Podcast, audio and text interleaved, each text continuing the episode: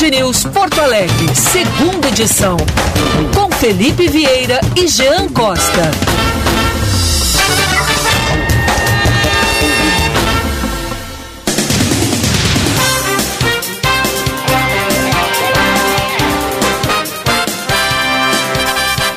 Dez horas cinquenta e nove minutos, dez e cinquenta e nove. Jean Costa iniciando antes a segunda edição, agora sim, onze da manhã em Porto Alegre, horário de Brasília. Bom dia, Jean Costa. Muito bom dia, Felipe Alô. Vieira. Bom Ah. dia a todos os nossos ouvintes e espectadores que nos acompanham aqui no Porto Alegre, segunda edição. Prazer estar de volta aqui para tocar o programa com você. Para quem ligou o rádio agora, onde está Gilberto Echão? Gilberto Echauri, Felipe, é o homem que mais tira férias no Brasil. Acredito eu que já está planejando seu deslocamento para uma praia catarinense. Tenho meu palpite. Faz muito bem o Gilberto Echauri fazendo isso. Eu que tinha essa fama no passado, que é uma fama injusta, porque o Departamento de Recursos Humanos da Bandeirantes ele é muito cioso das nossas férias e dos nossos prazos. Quero apoiar o Gilberto Echauri. Ele ficará de férias até quando? Ele fica fora por 15 dias, o Gilberto Echauri. Maravilha. Então ele que aproveite bem as suas férias, descanse bastante, volte eh, renovado para o primeiro, segunda edição, para as outras funções dele no grupo Bandeirantes de Comunicação no Rio Grande do Sul. Vamos lá, 11 horas, 1 minuto, os nossos ouvintes entram em contato conosco de que forma? Primeiramente pelo nosso WhatsApp, o 51 998 73 0993 51 998 73 0993. E tem também o canal no YouTube Band RS disponível para quem quiser mandar mensagens. Felipe. O programa é oferecido por quem? O programa tem o apoio de Estiagem Extrema, não lave o carro, não lave a calçada. Corsã, também Corsã. Estamos vivendo uma das secas mais agressivas. Você sabe o que fazer. Tome banhos curtos, não lave a calçada, não lave o carro. Poupar agora é ajudar os que mais precisam a ter água para beber, água para viver. Corsã, evoluir nos define. Defesa Civil, Governo do Rio Grande do Sul. E poupar água é o objetivo da Corsã, mas também tem que ser de todos os departamentos municipais e até aqueles, inclu- inclusive aqueles municípios do Rio Grande do Sul, onde nós já temos a concessão pública de água. Economizar é vital nesse momento. O Rio Grande do Sul passa por uma estiagem. Ah, mas aqui na minha cidade a gente não tem estiagem. Não tem, pode vir a ter. E é um abuso aquelas pessoas que estão vivendo período de estiagem, seja na cidade ou no campo, que as pessoas desperdicem água. Por favor, economize a água, é um bem que a gente precisa nesse momento ter aí o máximo respeito por ele. Ah, fornecimento de água que é essencial. Há algum tempo eu disse aqui no programa que ovelha não era para mato, algumas pessoas que apoiam a candidatura de Sérgio Moro disseram, ah, tá louco. Sérgio Moro é uma candidatura que veio para ficar, ele vai se posicionar muito bem, tu vai ver, ele vai decolar. E eu disse, olha, ovelha não é para mato. Foi esse o termo que eu usei nessa questão de Sérgio Moro. E ovelha não é para mato serve para várias definições na política, entre elas aquelas pessoas que têm visibilidade, mas que não viveram a política nos meandros dos partidos e podem surpreender. Podem surpreender. A gente tem personalidades no Brasil que surpreendem a cada eleição. Fazem 200 mil votos, 300 mil votos, 1 milhão de votos, 2 milhões de votos. O difícil não é a primeira eleição, o sujeito surpreender. O difícil é o, é sujeito se manter no topo. Como tudo na vida. Chegar, muitas vezes, a gente chega, mas como é que se mantém no topo? Como é que fica lá em cima? Como é que se organiza para não ter uma queda brusca? Sérgio Moro não teve quedas bruscas, mas Sérgio Moro não consegue alavancar a sua candidatura. E um dos motivos é que ovelha não é para mato. Saiu uma nota da Polícia Federal, uma nota oficial. Emitida nesta terça-feira, rebatendo as acusações do ex-ministro da Justiça Sérgio Moro, pré-candidato à presidência da República pelo Podemos, que em entrevista à Rádio Jovem Pan criticou a atual gestão da corporação, dizendo que hoje não tem ninguém no Brasil sendo investigado e preso por grande corrupção. E aí, a Polícia Federal se viu obrigada a dizer em uma nota oficial que o órgão está acusando, formalmente está dito na nota, de mentir. Mentir. Se tem um público que o Sérgio Moro agrada, é esse público ligado ao judiciário, boa parte dele, não, claro, unanimidade não existe, ligada às forças públicas, onde ele teve uma grande atuação, como juiz. Só que um fato é o sujeito ser um bom juiz, Outra coisa é o sujeito ser um bom deputado federal, um bom senador da República, um bom governador de Estado, um bom prefeito da cidade dele, um bom presidente da República. Tem cada, quadra, cada um no seu quadrado. Sérgio Moro, quando ele deixa a toga e vai para o ministério, se cantou essa pedra na época, ele não estava preparado para esse jogo político. Mas ali a vaidade, que é esse pecado que, segundo na, nos diz lá o Keanu Reeves, no, desculpe, desculpe, nos diz o Alpatino, na, para o Ken Reeves, no, no final do, do, Advogado do Diabo, né? vaidade, essa que é a minha, é o meu pecado predileto, ela sobe a cabeça. Ela sobe a cabeça. E aí o Moro está se achando assim um salvador da pátria agora. Eu estava lá nos Estados Unidos, e aí vi que nada mudou, então agora estou aqui para apresentar minha candidatura e nada está sendo feito na Polícia Federal. Se o Moro entende que a Polícia Federal é um órgão político, ele tem que denunciar a Polícia Federal como órgão político. Porque se ela é, como ele dizia que era no tempo dele, um órgão técnico, ela vai fazer as investigações dela sem os estardalhaços, da forma como tem que ser feita discretamente e quando tiver resultado para apresentar, vai apresentar. E aí ele se queima com alguém que já foi aliado dele. Então, Sérgio Moro é um nome a ser observado na cena política brasileira? É. Está candidato à presidência da República? Está. Mas, como eu disse lá há uns três ou quatro meses, tenho minhas dúvidas se ele chega na urna eletrônica em outubro. Agora, Felipe, tem uma pergunta. E a condição, um... e a condição que liga em outubro, por favor. Tem uma pergunta do ouvinte aqui, é o Robson Nunes. Ele coloca para ti, Felipe, é, a gente está vendo umas pesquisas que apresentam resultados polêmicos e o Moro aparentemente parece ter diminuído a porcentagem de votos. Ele pergunta se existe alguma possibilidade para o eh, ex-juiz crescer nas pesquisas eleitorais sem que ele necessite bater em Lula ou Bolsonaro, por exemplo. Todas as possibilidades existem, mas eu vou dizer o que eu já digo aqui também. Alguns, eu não acredito em pesquisas. Eu não acredito. É um tiro no pé. É um tiro no meu pé. É um tiro no que eu defendo de liberdade de expressão, de liberdade de imprensa.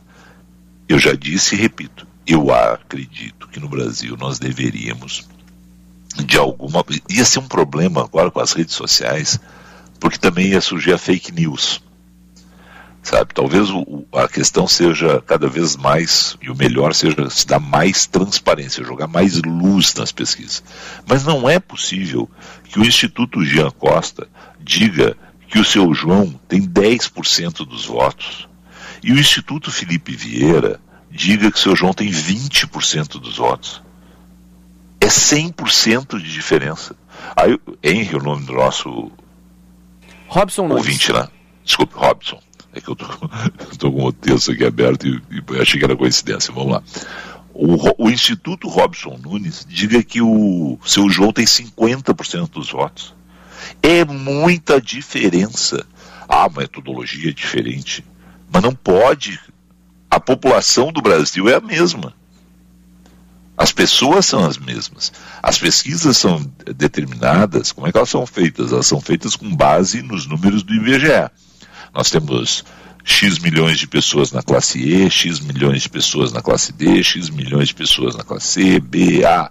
Nós temos X milhões de pessoas analfabetas, X milhões de pessoas alfabetizadas, X milhões de pessoas que cursaram até determinado grau de ensino, X uh, milhões de pessoas que são formadas, têm universidade, tem pessoas, milhares que têm doutorado, mestrado.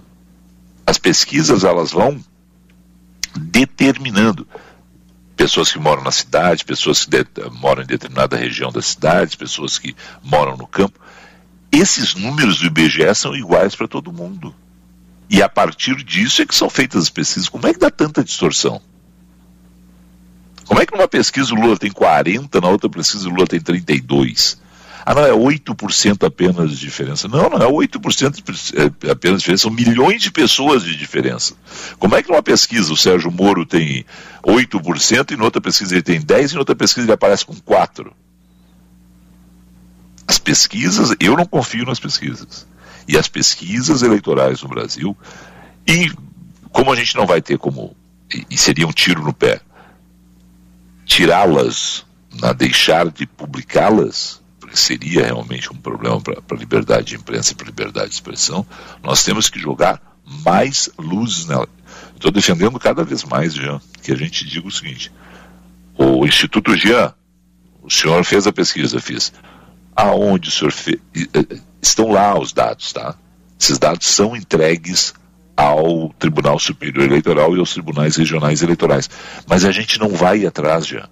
A imprensa, ela simplesmente se ela, ela, o trabalho da imprensa é simplesmente divulgar.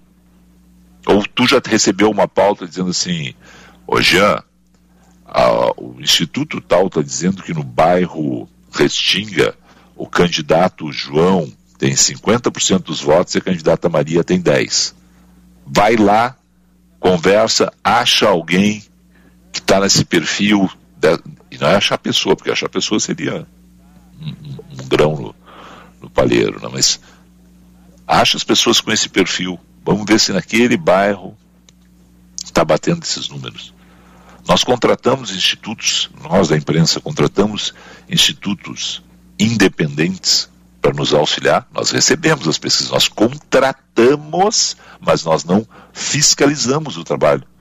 E a gente acaba sendo divulgador de pesquisas. E aí tem esses contrastes que o ouvinte está certo. É muito contraste, é muita diferença entre uma pesquisa e outra. É assustador isso. Eu não consigo, eu não consigo. Eu, tem uma outra coisa que eu não entendo. Tá? Já me explicaram que é assim mesmo e tal. Mas é incrível isso. Tem pesquisas onde o determinado candidato é, ponteia a pesquisa. Sim. Ganha no primeiro turno. Tá? Isso já aconteceu. Né? Ganha no primeiro turno. Aí você coloca assim: bom, mesmo que ele ganhe no segundo turno, vamos formar cenários de segundo turno. Se um candidato ganha no primeiro turno, você imagina que quando formar o cenário de segundo turno, ele vai para 60%, 65% dos votos, porque está ganhando no primeiro turno. Contra 5, 6, 8, 10 candidatos. Aí vai para o segundo turno. 53, 54, 55. Não, Felipe, mas o cálculo não é feito dessa forma, porque ali é um contra um, então você despreza todos os outros votos, você elimina. A... Eu entendo isso. Mas é muito próximo, entendeu, do, do 50 mais um. Eu acho tão estranho isso, cara. Quando... E outra coisa que eu acho muito estranho no Brasil é que nós vamos apresentar pesquisa para você, caro ouvinte, até setembro. Setembro, todo dia vai ter pesquisa. A partir de julho, todo dia tem pesquisa. Hoje já tem uma pesquisa duas por semana, né? A partir de julho, agosto, todo dia pesquisa, pesquisa, pesquisa, pesquisa. Ok. Chega ali em setembro, as pesquisas começam a mudar. Elas começam a se ajustar para tentar chegar mais próximo a outubro. E raramente elas acertam. No Rio Grande do Sul, pesquisa boca de urna aquela feita depois que o sujeito saiu da zona eleitoral dele e votou, já foram erradas, já, já foram noticiadas erradas. É muita distorção já. Então, dito, de novo, eu tenho dois pés atrás com relação às pesquisas. A gente divulga, é uma situação da gente divulgar, porque é uma informação que interessa a milhares de pessoas, mas eu tenho muito receio em divulgar pesquisa sempre. Eu não, eu não consigo acreditar como é que sujeito, é, um instituto, e aí não precisa ser o Brasil, alguém pode dizer, não, mas o Brasil é muito grande, duas mil pesquisas apenas. Mas um instituto faz mil entrevistas em Porto Alegre e encontra um resultado, outro instituto faz mil entrevistas em Porto Alegre e encontra um resultado totalmente diferente. Pode até ser o mesmo sujeito em primeiro lugar, o mesmo em segundo, o mesmo em terceiro, mas os números diferem cinco, seis pontos muitas vezes, em um universo muito mais pequeno já. E eu concordo. Eu, eu, sempre fico, eu sempre fico, e isso serve também para Ibope de, Ibope agora nem a gente nem usa mais esse termo, né? mas para instituto de pesquisa em termos de, de rádio, TV. Ah, agora vamos começar também os canais de streaming serem é, acompanhados. Eu sempre tenho muito medo da distorção. Mas acho que, que respondi aí o ouvinte, se não, se não me puxa a orelha aí ouvinte, que a gente volta ao assunto, mas eu tenho muito medo mesmo. É, só sobre o Sérgio Moro, então era isso, tá? Ovelha não é para mato, eu acho que ele está se atrapalhando, vai se atrapalhar mais até, até a eleição e tenho, sigo tendo minhas dúvidas se lá em outubro nós teremos ele como candidato na, nas eleições à presidência da República. Talvez tenhamos, mas não vai, parece que não vai ser aquele sujeito que vai conseguir emplacar realmente como uma possibilidade de mexer na estrutura, uh, mexer nessa, nessa polarização. Eh, Bolsonaro-Lula, sobre a polarização Bolsonaro-Lula envolvendo o Rio Grande do Sul. Cresce a pressão sobre Eduardo Leite, de um lado, para que ele seja candidato à reeleição no Rio Grande do Sul, para que defenda o seu mandato, para que defenda o, o legado de seu governo. De outro lado, cresce uma.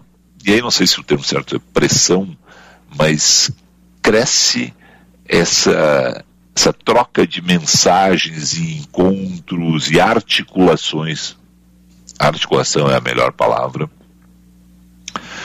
para que ele troque o PSDB pelo PSD de Gilberto Kassab e ganhe uma visibilidade nacional com uma candidatura. Eles estiveram reunidos numa conversa entre Gilberto Kassab e Eduardo Leite. O prefeito do Rio de Janeiro, Eduardo Paes, estava nesse encontro. O tom, na, segundo todo mundo que conversou com um, dois ou os três, né, foi muito franco. E Kassab deixou claro o empenho em filiar o Eduardo Leite ao PSD. Né, mas explicou que a liturgia terá que ser cumprida para viabilizar uma pré-candidatura dele presidencial. Né? E nesse encontro eu não conversei com Eduardo Leite. Né? Leite quis obter de Kassab, e aí essas são as informações que a gente recolheu por outras fontes, inclusive pela imprensa, que uma vez que ele opte por deixar o PSDB ingressar no PSD, não será deixado à deriva depois que renunciar ao governo para colocar o nome dele na disputa presidencial, como ocorreu com o Ciro Gomes no PSB em 2010. E aí o Kassab teria dado garantias a ele, na preferência, reconhece o Kassab está com o presidente do Senado, Rodrigo Pacheco, mas por tudo que a gente vê do Rodrigo Pacheco, como o Cláudio Humberto disse, o Roda Presa, ele não ele não está ele não está se articulando, ele não se mexe muito, ele também não sabe né, muito bem por onde ir numa candidatura dessa. Parece, a meu ver, assim, que Eduardo Leite está com mais sangue no olho nessa questão, está mais focado e segue a articulação. Então, os desdobramentos podem acontecer ainda com Eduardo Leite se apresentando em nível nacional pelo PSD. É muita água para rolar embaixo dessa ponte? É. Mas essa água está rolando, está ganhando velocidade, porque essas definições têm que se dar aí durante o mês de março. Não pode passar de março, abril. Quando abril chegar, a gente tem que ter esse quadro bem claro de quem são os candidatos, de quem está nesse, nesse partidor eleitoral.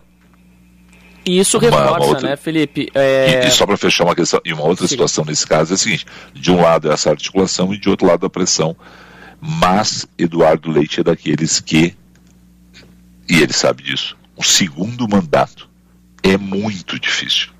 Segundo mandato é complicado. Ninguém se consagrou no segundo mandato no Brasil. Se tem algum exemplo, os, os ouvintes que nos lembram. Eu não me lembro de ninguém que tenha dito assim. O segundo mandato foi muito melhor dos governadores que o primeiro, e isso catapultou ele para uma situação ah, ao contrário. O primeiro mandato chama muito mais atenção normalmente, no segundo mandato há um esvaziamento e se perde muitos daqueles governadores que eram tidos como viáveis para o Palácio do Planalto, após o segundo mandato, tiveram esvaziadas né, essas pretensões. Fala, desculpe. Eu ia dizendo que se essa possível saída do governador Eduardo Leite para o PSD se confirmar de fato, mostra o poder de articulação de Gilberto Kassab, né, que é elogiado de fato há muitos anos e é um, mais um movimento do qual envolve a seguinte questão: é um, é um político jovem, é governador aqui do estado e migra para uma sigla após 20 anos de permanência em uma outra que é tradicionalíssima. É um poder assim de articulação que chega a impressionar, né? É isso que eu quero reforçar.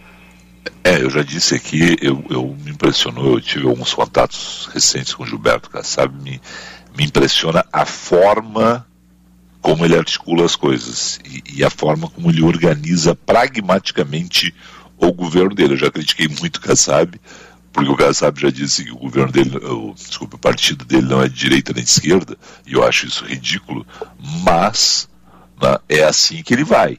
Ele vai se equilibrando, conversa com todo mundo. Hoje tem essa situação toda de Alckmin poder ser o candidato a vice de Lula pelo PSD. E aí você diz assim, cara, só um pouquinho.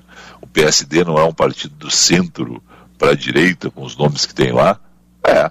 Se você olhar as filiações do PSD, 90% delas são do centro para a direita. Mas aí você tem, por exemplo, o ex-presidente da OAB, que está afiliado ao PSD, que todo mundo dizia que era, que, foi, né? Que foi inclusive é, petista, mas veio para o PSD.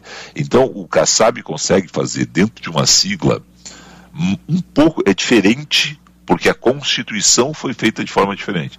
Mas o que a gente tem no, no MDB, né? no MDB você tem pessoas da direita e da esquerda. Por quê? Porque o MDB lá atrás, no momento da ditadura, quando nós tínhamos dois partidos, foi organizado para ser um movimento. Não interessava se de direita ou de esquerda. As pessoas ingressavam ali para fazer política partidária, tendo a única possibilidade. Você não tinha essa, esse número tão grande de, de, de partidos no Brasil. Já o Kassab formou um partido e ele vai lá. Não, essa figura me interessa. E ele vai atrás da figura. Ah, mas essa figura é de esquerda. Mas nos interessa. Essa figura é da direita. E assim ele vai construindo com as articulações dele. Eu gosto? Não, não gosto dessa coisa indefinida. Mas é a maneira dele. E reconheço que ele tem talento para isso, para unir essas pessoas das mais diferentes matizes. É, é interessante os movimentos que o Kassab faz. E é um sujeito que, para nós, no Rio Grande do Sul, não teve essa uh, relevância porque o Kassab esteve prefeito de São Paulo, mas ele não foi nem aquele prefeito de São Paulo que chamou a atenção do Brasil. Ah, durante o mandato mesmo, ele já foi articular o partido dele. E ele tem essa inteligência também de, mesmo sendo, abre aspas, dono, fecha aspas, do partido, de não ser aquele sujeito que eu sou dono e eu sou o candidato, como a gente vê em outros partidos no país. Ele, ele articula, vai lá, Vamos testar o Rodrigo Pacheco. Ó, o Rodrigo Pacheco não está com esse sangue no olho, não está respondendo, precisa ter mais vontade. Olha, o Eduardo Leite, que perdeu lá na prévia do PSDB, é interessante. Vamos conversar. Olha, lá no Rio de Janeiro, o Eduardo Paes está com essa situação na Prefeitura do Rio de Janeiro, o Cláudio Castro é o candidato natural à reeleição no Rio, então quem é que está lá? Ah, está lá o Santa Cruz, foi da OAB. Mas não é na esquerda, mas traz para conversar. Essa é a ideia dele. E assim ele vai ganhando os espaços e hoje todo ele é uma, uma um objeto do desejo de todo mundo. Você vê que o PT quer ele, você vê que os partidos da, do centro para a direita querem o PSD e o PSD, e ele vai conversando com todo mundo e vai se mantendo no noticiário. Não é o meu estilo, não é o que eu gosto, mas ele é brilhante nessas articulações, já. Pois é, Felipe. E aí a gente vê todo um cenário, né? Agora é projetado 2022, eu torço para que o melhor aconteça, mas em um outro momento, conversando contigo aqui no segunda edição, ainda levantei aquela bola, né? Eu acho que independente de quem for eleito, de quem for a escolha, terceira, quarta, vigésima, nona via, ou Bolsonaro ou Lula, a gente vai ver um 2023 marcado muito pelo ódio político, né? Independente de quem for eleito. Infelizmente.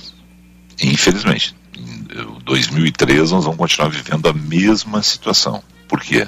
Porque não importa quem vença a eleição, o derrotado vai ter aí algo em torno de 25% a 30% dos eleitores brasileiros fiéis a ele.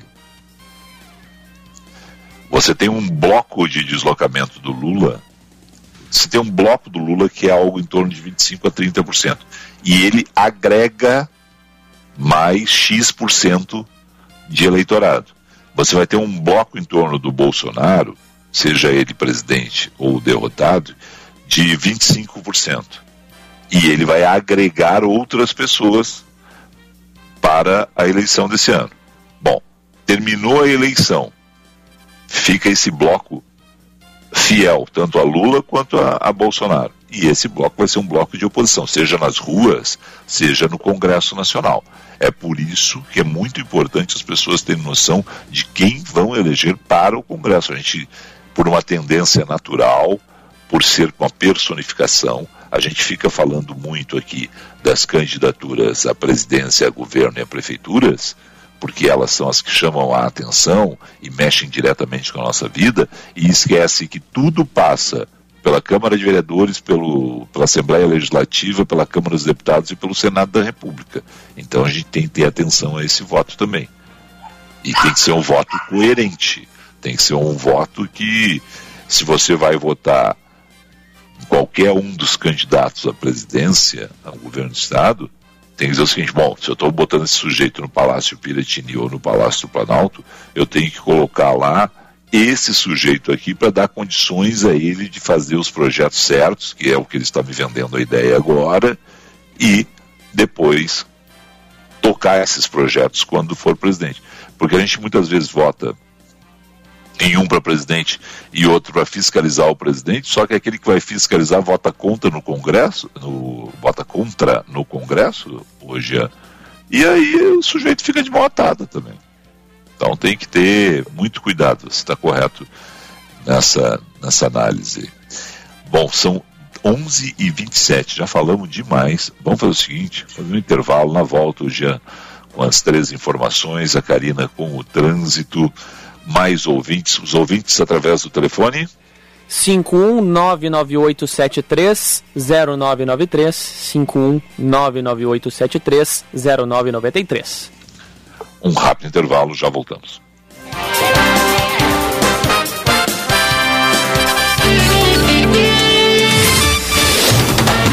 Você está ouvindo Band News FM Porto Alegre, segunda edição.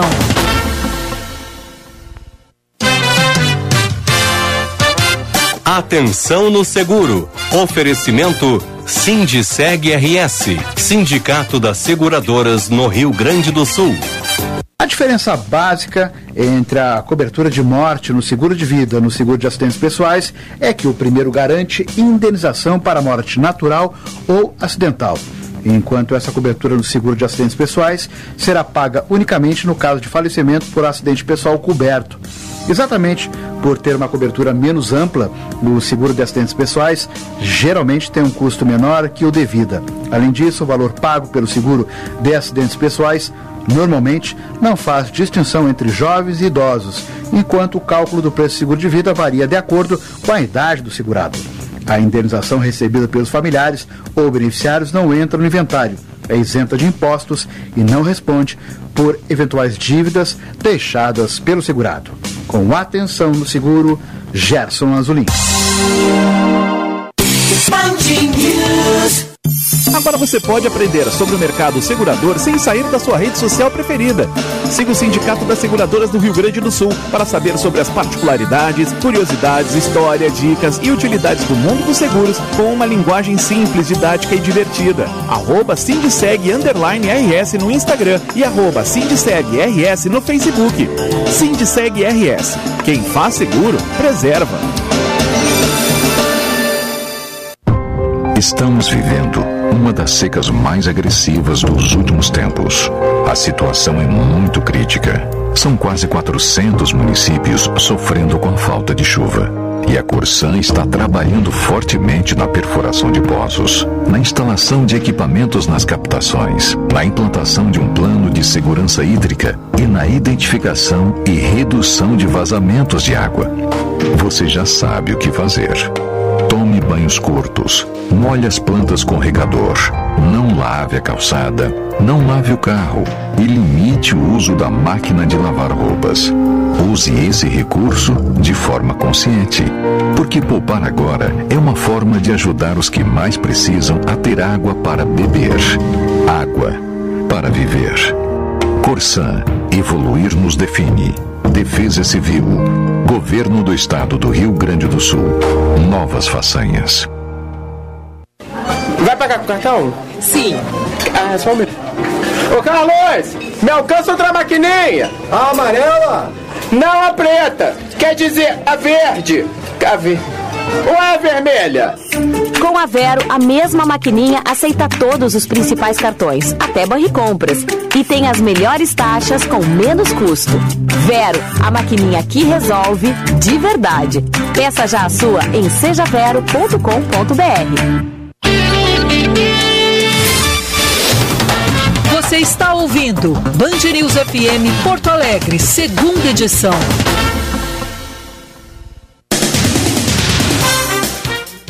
11 horas 31 minutos, 11 e 31 a hora certa da Band News FM. Já Costa e três informações, já.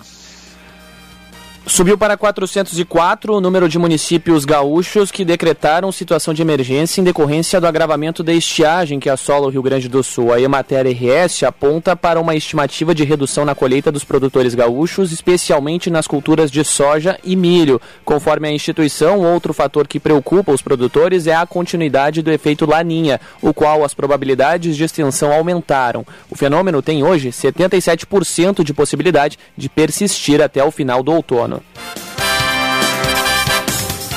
O número total de crianças entre 5 a 11 anos imunizadas contra a Covid-19 no estado chegou a 227.765. O número representa 23,6% da totalidade de pessoas dessa, dessa faixa etária imunizadas. Conforme dados da Secretaria Estadual da Saúde, o estado possui 964.200 crianças aptas à vacinação. Segundo a pasta, Salvador das Missões, no noroeste do estado, é a cidade com maior proporção de crianças vacinadas. Das 134 crianças da cidade, 105, ou seja, 78,4%, receberam ao menos uma dose do imunizante. Após dois anos de aulas remotas em razão da pandemia de Covid-19, o primeiro e o segundo semestres de 2022 serão de aulas presenciais na Universidade Federal de Santa Maria. A decisão foi tomada pelo Conselho de Ensino, Pesquisa e Extensão da Universidade. Com isso, a retomada das atividades acontecerá agora, em 11 de abril. A universidade ainda decidiu pela exigência da comprovação do esquema vacinal completo, mediante a apresentação do cartão de vacinação ou comprovante retirado do aplicativo Conect SUS. E o Band News Porto Alegre, com o apoio de estiagem extrema, não lave o carro, não lave a calçada Corsã. 11 horas 33 minutos, vamos com a Karina Chagas e o trânsito. Seu caminho. Karina, muito bom dia, Karina. Muito bom dia, Felipe, Jean e a bom todos dia. do segunda edição. Começa falando das rodovias. Atenção para obras, causando lentidão agora no trecho de Canoas da BR-116, entre o cruzamento da 386 até a estação de trem Petrobras no sentido interior. Quem deixa Porto Alegre em direção à região do Vale dos Sinos, a rodovia do Parque é uma alternativa. Volto a falar da capital. Seguem os bloqueios na Getúlio Vargas, no bairro Menino Deus, por conta de uma manifestação. Os bloqueios acontecem entre as ruas Saldanha Marinho e a Comendador Rodolfo Gomes. A Érico Veríssimo é uma alternativa nesse momento. Clínicas Covid em Canoas. Atendimento médico e realização de teste Covid em quatro pontos da cidade. Confira os locais em canoas.rs.gov.br. Produtores rurais estão realizando protestos no Rio Grande do Sul. Quem acompanha é a Gabriela Dias. Bom dia, Gabriela. Bom dia. Seguem as manifestações dos agricultores familiares. Aqui em Porto Alegre, o movimento acontece em frente à Secretaria da Agricultura, na Getúlio Vargas, no bairro Menino Deus. O objetivo é cobrar medidas urgentes do governo estadual e também federal para minimizar os efeitos da estiagem. Os trabalhadores estão reunidos na secretaria desde as 6 horas da manhã. Mas o movimento não acontece só aqui na capital. Em Juí, no noroeste do estado, também tem manifestação com agricultores, dessa vez bem maior que aqui na capital. 10 mil pessoas estão reunidas no centro pedindo recursos federais devido à estiagem. Pois, importante falar que esse protesto foi intitulado de Grito de Alerta. Essa manifestação ela já acontecia antes da pandemia. Esse é o décimo grito de alerta que os produtores agora estão pedindo né, mais, uh, mais recursos devido à estiagem. Perfeito. Bom, vamos lá. A situação, então, 10 mil pessoas, é isso? 10 mil pessoas em Juí, uma galera. Olha, realmente é um número expressivo de, de, de pessoas para realizar uma, uma, manifestação como essa. E é bom lembrar o que a Gabriela disse, reforçar. Né? Essa já é uma manifestação tradicional, não é apenas em função do atual momento. Claro que o atual momento agrava né, e chama mais atenção ainda. 404 municípios, você dizia, né, já, já decretaram situação de emergência no Rio Grande do Sul. Não, e tem mais, né? Uh, a estiagem afeta todo aqui o sul do país, então já tem informação de manifestação menor, mas em Chapecó também, em Santa Catarina. É, e isso nós devemos ter outras na manifestações em outros pontos e cada vez maiores, porque tem que ter uma solução para o caso, que é investimento.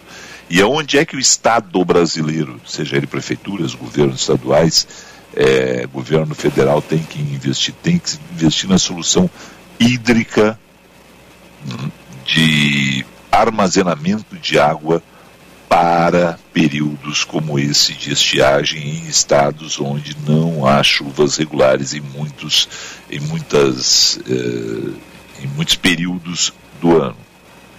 Esse é um investimento que é feito sempre e é sempre falado exatamente no período da estiagem. Aí os políticos vão, olha, a solução é essa e tal. Mas quando não temos essa falta d'água, eles simplesmente esquecem de colocar esses recursos. E é claro que eles estão mais interessados em colocar recursos em outras questões né, que nessa. Só que essa é uma questão vital para a vida das pessoas na cidade e é uma questão vital para a economia do Brasil, que depende e muito do agro. Em relação o ao governo. é vital. Em relação ao governo do estado, na segunda-feira passada, dia 7, o Eduardo Leite tinha anunciado que vai destinar recursos para auxiliar as prefeituras no custo extra com combustível para o transporte dessa água destinada às regiões mais afetadas pela estiagem. Os repasses devem chegar a 20 milhões de reais. Isso segunda passada, né? Tá bem. Então é o seguinte, governador, legal. O que, que o senhor fez no primeiro ano de governo que, que o senhor fez no segundo ano de governo? Nós estamos no quarto. O que, que o senhor fez no terceiro ano de governo? Para que quando nós chegássemos a uma situação como essa, não precisássemos estar correndo atrás. O que, que foi feito? Essa é a pergunta. Agora estamos tomando essas atitudes. Bom, legal. São atitudes que precisam ser tomadas. Agora, o que foi feito lá no primeiro ano? O que foi feito no segundo ano? O que, que foi feito pelo governo Tarso Genro e pelo governo Sartori e pelo governo Eduardo Leite com relação ao plano de irrigação do governo Ieda Cruzes, que estava sendo tocado o plano. Só que aí vieram sucessores. O que, que foi feito? Não é uma situação de simplesmente eh, a gente, olha, veio estiagem, vamos correr. Não, estiagem é previsível e ela ciclicamente acontece. Então, temos que ter gerenciamento, temos que nos antecipar a isso para não ter gerenciamento de crise, que é o que a gente está vendo mais uma vez. Mas o que, que foi feito? Aonde estão os recursos? Quantos foram construídos? Onde é que foram alocados? Quantos açudes foram construídos? Onde é que estão alocados? Por que 404 municípios estão nessa situação? É muito diferente essa estiagem das outras? Não tinha nada para ser feito, é simplesmente nós vamos depender ainda com toda a tecnologia, com todo o investimento, com todo o estudo feito pelo, pelo homem. Não? Simplesmente vão depender ainda da, do ciclo de chuvas, que elas caiam de forma uniforme no momento certo, ou nós podemos auxiliar a natureza nisso. Ou o contrário, nós estamos feito, fazendo tudo errado e nós estamos desvirtuando e causando esses problemas à natureza. Está mais do que na hora da gente pegar e usar a inteligência né? e ter previsibilidade, porque eu não preciso ter nenhuma bola de cristal do meu lado para saber que daqui a pouco nós teremos novas estiagens no Rio Grande do Sul. Teremos períodos de chuvas certas, abundância, sim, mas lá na frente nós vamos ter novas estiagens de novo. 11 e 40 Mais alguma informação? Desculpe aí, Gabriela, que eu fui. Não, capaz, não, por enquanto é só isso. São só essas manifestações rolando aqui na capital. Segue em Juí crescendo e pelo sul do Brasil também. Perfeito, e nós vamos continuar acompanhando e trazendo informações para os nossos ouvintes. É a mesma situação que hoje quem liga a TV vai ver de Petrópolis, no Rio de Janeiro, que foi a situação que a gente viu em algumas cidades do, de, de São Paulo há cerca de 20 dias, que é uma situação que a gente vê seguidamente no Rio Grande do Sul, que é uma situação que a gente vê em outros estados brasileiros. O problema da, da, da localização né, irregular de, de, de vilas, eh, de favelas, essa ocupação irregular que é feita. E é compreensível que as pessoas façam, mas não é compreensível que as autoridades permitam e quando elas não têm mais como serem deslocadas, não realizem obras ali. Não precisa ser um gênio, não precisa ter estudado engenharia ou arquitetura para você olhar para o Brasil e ver que né, em determinados locais aquelas construções não tem como ter uma fundação decente. Quando chuvas e chuvas acontecem, a gente vai ter ali problemas de deslizamento de morro e com isso pessoas e as suas residências sendo atingidas, mortes e ferimentos acontecendo. Mas não, os políticos brasileiros, ah, construiu uma casinha, ah, tem duas, ó, tem três, ó, tem quatro, ó, tem vila. Vamos lá ver quantos votos tem. Eles não vão lá olhar se vamos fazer uma obra de macrodenagem naquele local, se é um local mais seguro para deslocar as pessoas. E as pessoas não invadem aqueles locais, não ocupam irregularmente aqueles locais porque querem. É porque simplesmente a estrutura das cidades brasileiras é tão ruim que elas precisam ter transporte para chegar próximo, dos, uh, transporte próximo para chegar nos seus locais de trabalho. E aí elas vão fazendo de forma irregular sem um plano, não precisa ser gênio. Final, chuvas no final do verão. Nós estamos no meio de fevereiro. Chuvas do final do verão vão atingir a região sudeste. Não precisa ser gênio. É só você saber o que acontece no Brasil. E o que, que, eles vão fazer? Vão lá, vão correr, vão fazer dinheiro emergencial, nós vamos fazer campanhas para aquelas pessoas. Aí, abril, as chuvas cessaram, a gente fez aqueles remendos ali naqueles locais. Abril, maio, junho, julho, agosto, setembro, outubro, novembro, dezembro, ninguém vai falar. Aí começa lá, janeiro, fevereiro, talvez no inverno, tomara que não. Existam chuvas de novo, causando problemas naqueles mesmos locais, mas tradicionalmente essas chuvas se deslocam. Né? E aí nós temos o quê? De novo as chuvas, e de novo a tragédia, e de novo os nossos políticos de braços cruzados. Precisa ser gênio, já para saber que final de março nós teremos chuvas fortes na região sudeste.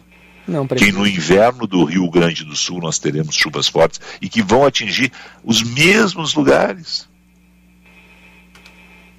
Não precisa, né? Mas. Não.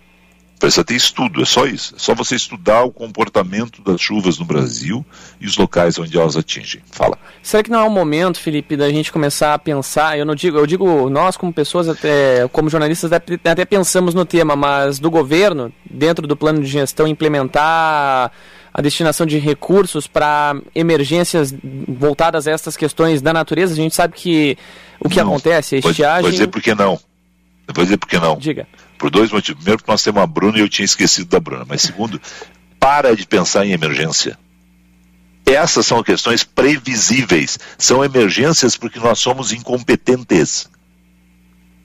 Elas se transformam em emergências porque nós somos incompetentes. Porque se fosse estudado o local, se fosse regulado tudo certinho ali, nós não teríamos essas residências ali. Nós não teríamos essas mortes, esses feridos, esses desabamentos todos. É a ação em emergência exatamente porque nós somos incompetentes. E aí a sociedade é incompetente. Nós somos incompetentes porque nós não cobramos dos nossos políticos. É um bom ponto. É, mas é. Emergência. Emergência é um, é um fato assim. Olha, aconteceu, não tinha como se prever isso aqui. Nós estamos dizendo, vai acontecer o mês que vem já. Vai acontecer no outro mês. No inverno do Rio Grande do Sul vai acontecer. Por sinal, Sebastião Melo está numa pegada boa aí.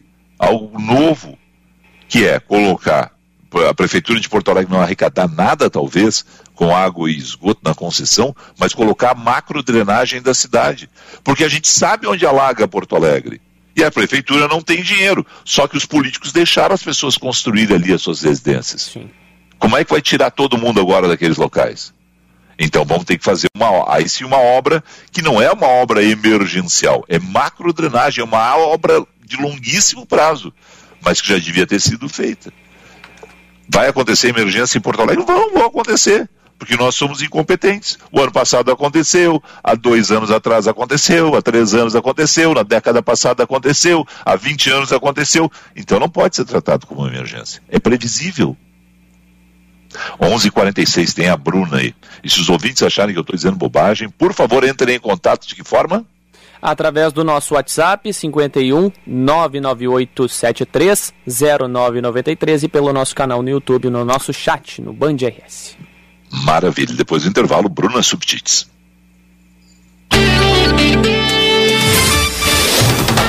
Você está ouvindo Band News FM Porto Alegre, segunda edição. Agora na Band News, Band Motores, com César Bresolim.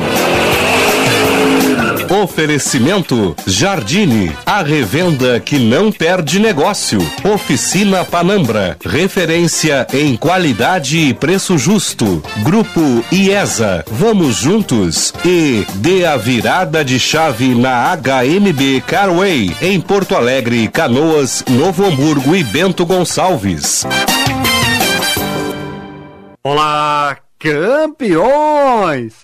E o crescimento do mercado global de veículos elétricos está criando uma série de novidades tecnológicas. A fabricante sueca Koenigsegg está trabalhando no projeto de um motor elétrico de apenas 30 quilos, o Quark EV, seu primeiro movido a bateria.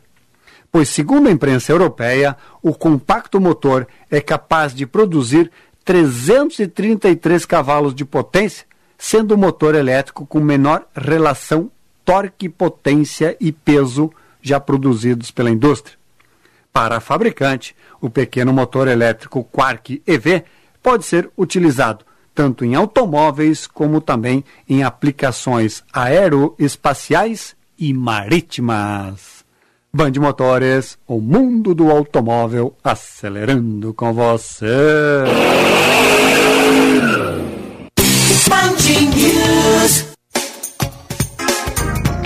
Vem aproveitar o maior estoque Chevrolet à pronta entrega do sul do país, na Esponqueado Jardine. Linha Onix e Tracker 2022 com super avaliação do seu usado.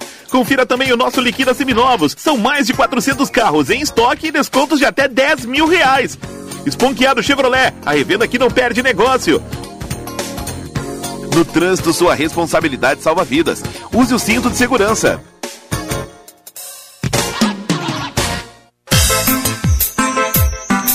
Festival de ofertas IESA Fiat. Aproveite as condições imperdíveis que só a IESA Fiat tem. Bônus de até 10 mil reais, o maior estoque da região metropolitana e tudo a pronta entrega. E mais, a IESA faz a melhor avaliação do seu usado. Aproveite para sair de Fiat zero quilômetro. De 7 a 18 de fevereiro, em Porto Alegre e Canoas. Grupo IESA. Vamos juntos. Juntos salvamos vidas. Para um novo você, uma nova Volkswagen.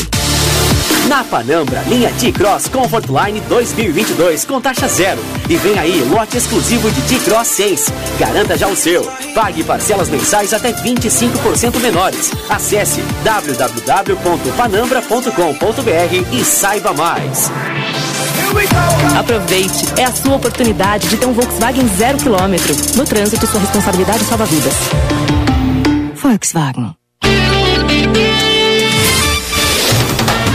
Você está ouvindo Band News FM Porto Alegre, segunda edição. Seu caminho. Karina Chagas. Felipe Jean permanece o bloqueio na Avenida Getúlio Vargas, no bairro Menino Deus, por conta da manifestação dos produtores rurais em frente à Secretaria de Agricultura. Nesse momento, o bloqueio ainda ocorre entre a Saldanha Marinho e a Comendador Rodolfo Gomes. Portanto, o motorista continue evitando a Getúlio Vargas, agora no bairro Menino Deus.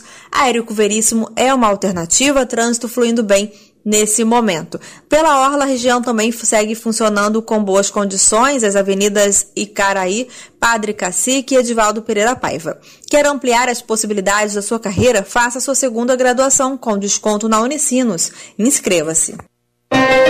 Pensar a cidade. Com Bruna Subtits. Bom dia, Bruna. Olá, bom dia para vocês, para quem nos escuta. Eu já trago informação de um projeto de lei que está tramitando na Câmara Municipal em Porto Alegre, que institui o Plano de Mobilidade Urbana de Porto Alegre. Essa que é uma exigência do governo federal e os municípios eles precisam cumprir a criação do plano dentro de um prazo estabelecido em, em lei federal para que mantenham acesso a recursos na área de mobilidade. Para Porto Alegre, o prazo limite é 12 de abril de 2022. E o projeto ele provavelmente vai ser aprovado sem dificuldade, já que o prefeito Sebastião Melo tem uma base consolidada no legislativo, mas o plano ele já nasce com um prazo de validade curto. São dois anos até a primeira revisão, que está estabelecida na proposta para 2024. Depois sim passa a contar o prazo de revisão normal de planos urbanos, que é a cada 10 anos. A justificativa para essa vigência curta da primeira versão do plano é que a proposta agora cumpre o prazo do governo federal e a nova versão, que vai ser elaborada então logo depois, vai pensar já num cenário de mobilidade pós-pandemia. Mas é isso, mais que uma exigência, um plano de mobilidade urbana para qualquer cidade, cidades grandes principalmente, é importante para planejar os deslocamentos dentro da cidade e a integração entre os diferentes meios de transporte. Nessa proposta da Prefeitura de Porto Alegre, que está na Câmara, eh, são apresentados alguns objetivos do que se pretende nessa revisão, nessa, nessa organização da mobilidade em Porto Alegre incentivar os meios de locomoção ativos, que é caminhada, bicicleta, priorizar espaço para o transporte público nas ruas e avenidas, então ter mais espaço dedicado aos ônibus, reduzir a quantidade de carros particulares nas ruas, isso se faz incentivando o uso de outros meios de locomoção e também diminuir a velocidade permitida nas vias a partir de um entendimento de que o deslocamento ele é mais eficiente, também mais rápido, não pela alta velocidade, mas sim pela fluidez do trânsito no geral. Esses são alguns pontos, então quem quiser mais informações sobre esse projeto que está tramitando na Câmara de Vereadores de Porto Alegre, pode conferir na coluna Pensar a Cidade em jornaldocomércio.com/pensar a cidade. 11:53 grande, Bruna Subtit, sempre com um olhar muito especial, sempre com as questões que interessam realmente a Porto Alegre e essa questão da mobilidade urbana interessa e muito.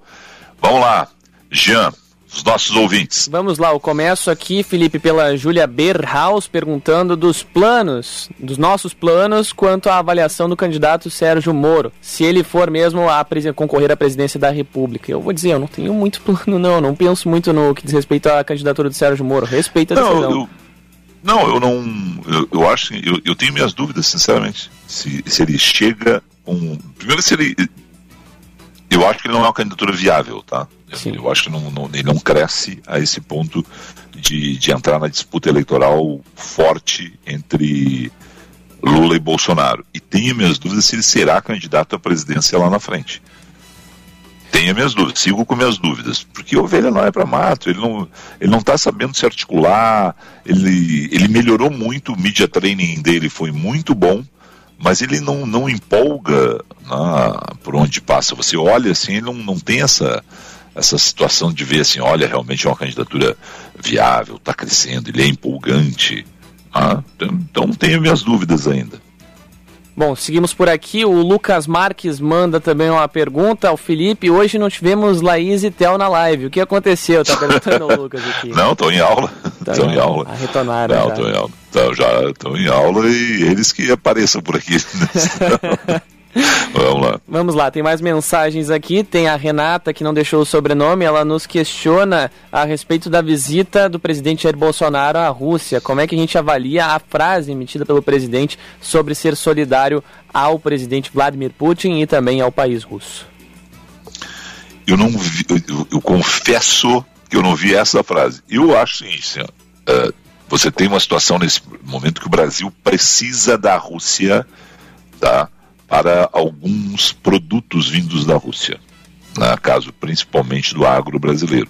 Então, sou daqueles que acham que o Bolsonaro tinha que ir, não tem problema nenhum, agora não tem que se meter nas questões locais deles lá. Isso é questão local deles. Para o Brasil, o Brasil não tem que se meter lá. O Brasil tem que saber que pode negociar com a Ucrânia, pode negociar com a Rússia, o nós e, e temos que vender produtos para os dois.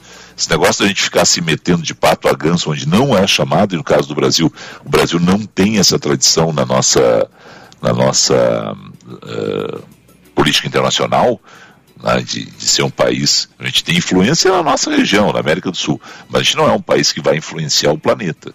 Então, sou, sou aquela que vai lá, negocia, vende, estamos precisando de produtos na área de fertilizantes na, para o agro brasileiro, vamos exportar tal coisa para eles, conversa com os ucranianos, conversa com os russos, é negócio, é business. Não te mete nessa política internacional. O Belo, ou a, ou a, aqui está com uma foto escura, não consigo identificar. O Belo e o Leonardo Leal colocam basicamente a mesma mensagem. Se Moro fosse bom juiz, Lula não estaria na posição que está hoje. Foi um péssimo não. negócio aqui para o cenário, ele coloca. Não, não concordo. Acho que o Moro foi um bom juiz. O Moro tinha toda a liberdade para tomar as decisões e vejo que depois no Supremo Tribunal Federal houve ali uma atuação política do Supremo Tribunal Federal. E aí, bom, é só lembrar quantos integrantes. É aquela questão, tem que mudar a indicação para o Supremo. Eu não gosto desse negócio. O Bolsonaro está fazendo igual o Lula fez e a Dilma fez. Igualzinho, e o Fernando Henrique também. Igualzinho. Não tem essa do ministro do Supremo do Bolsonaro. O ministro do Supremo é do Brasil. Você não é ministro. O, o Supremo Tribunal Federal não é. Parece muitas vezes, né? Muitas vezes parece. Que é do Lula, que é da Dilma, que é do Bolsonaro, que é do, do Fernando Henrique, quando há lá a conexão com o Gilmar Mendes, que ainda é o único que veio lá do, do governo Fernando Henrique. A gente para de falar no Collor porque o Marco Aurélio Melo saiu. É ridículo isso. Os sujeitos estão lá para interpretar a Constituição brasileira. E não pode a cada momento ser lembrado assim: olha, X foram indicados pelo Lula, X foram indicados pela Dilma, agora dois foram indicados pelo Bolsonaro, que tem mais o perfil do Bolsonaro, e num próximo governo, dois vão ser indicados. É ridículo isso. Pois é. É o Supremo Tribunal Federal do país. Não é o Supremo Tribunal Federal do presidente da República de plantão. Mas acontece isso, né? Pois é. Aqui, Felipe, a nossa ouvinte, deixa eu pegar o nome dela aqui rapidamente, a Ana Maria Martinez, coloca que gostaria que surgisse, ou surgisse outro nome para acabar com essa polaridade. É, todo mundo está apostando nisso, né? Vamos ver se vai, se vai surgir ou não. Eu acho que é difícil. Acho que é muito difícil. Acho que nós vamos polarizados, porque para Lula interessa Bolsonaro, para Bolsonaro interessa Lula. Entendeu? Não sei se para a população brasileira interessam os dois. Tanto é que a gente vê que a rejeição dos dois é altíssima. Mas não se, não, ninguém está entrando nesse jogo. Falta algum tempo? Dá tempo? Dizem que dá eu acho cada vez mais difícil. Só para dizer um outro negócio, eu era contra, mas comecei a mudar minha opinião. Acho que uh, ministro do Supremo tem que ter mandato. Tem que ter tempo de mandato. E já disse há muito tempo atrás, não pode simplesmente ficar nessa do Senado sabatinar o presidente indicar. Tem que ter, eu gosto do projeto do Lazia nesse caso, né, uma, um colegiado maior para que a gente evite exatamente isso. Olha, esse é o ministro do Bolsonaro, esse é o ministro do Lula, esse é o ministro da Dilma. É ridículo. São ministros do Supremo brasileiro. Mas, em função de tudo que acontece, acabam, parece mesmo, sendo o ministro do Lula, o ministro da Dilma, o ministro do Bolsonaro. Infelizmente. 11h59, tem mais algum aí? Meio-dia. Deixa eu ver aqui, é, Felipe, tava com alguns separados, mas meu celular deu uma travadinha. Tem o então, Everton aqui mandando uma rápida ah. mensagem. Saudações a vocês, mas acredito que o cenário em 2022, tanto com Moro, Bolsonaro ou Lula, será extremamente delicado. É, não, com certeza. Meio-dia, vem aí o Oineg, Jean, até amanhã. Até amanhã, Felipe, um prazer. Obrigado a Corsan pelo oferecimento, pelo apoio. Nós voltamos amanhã. Vem aí Eduardo Oineg. Tchau.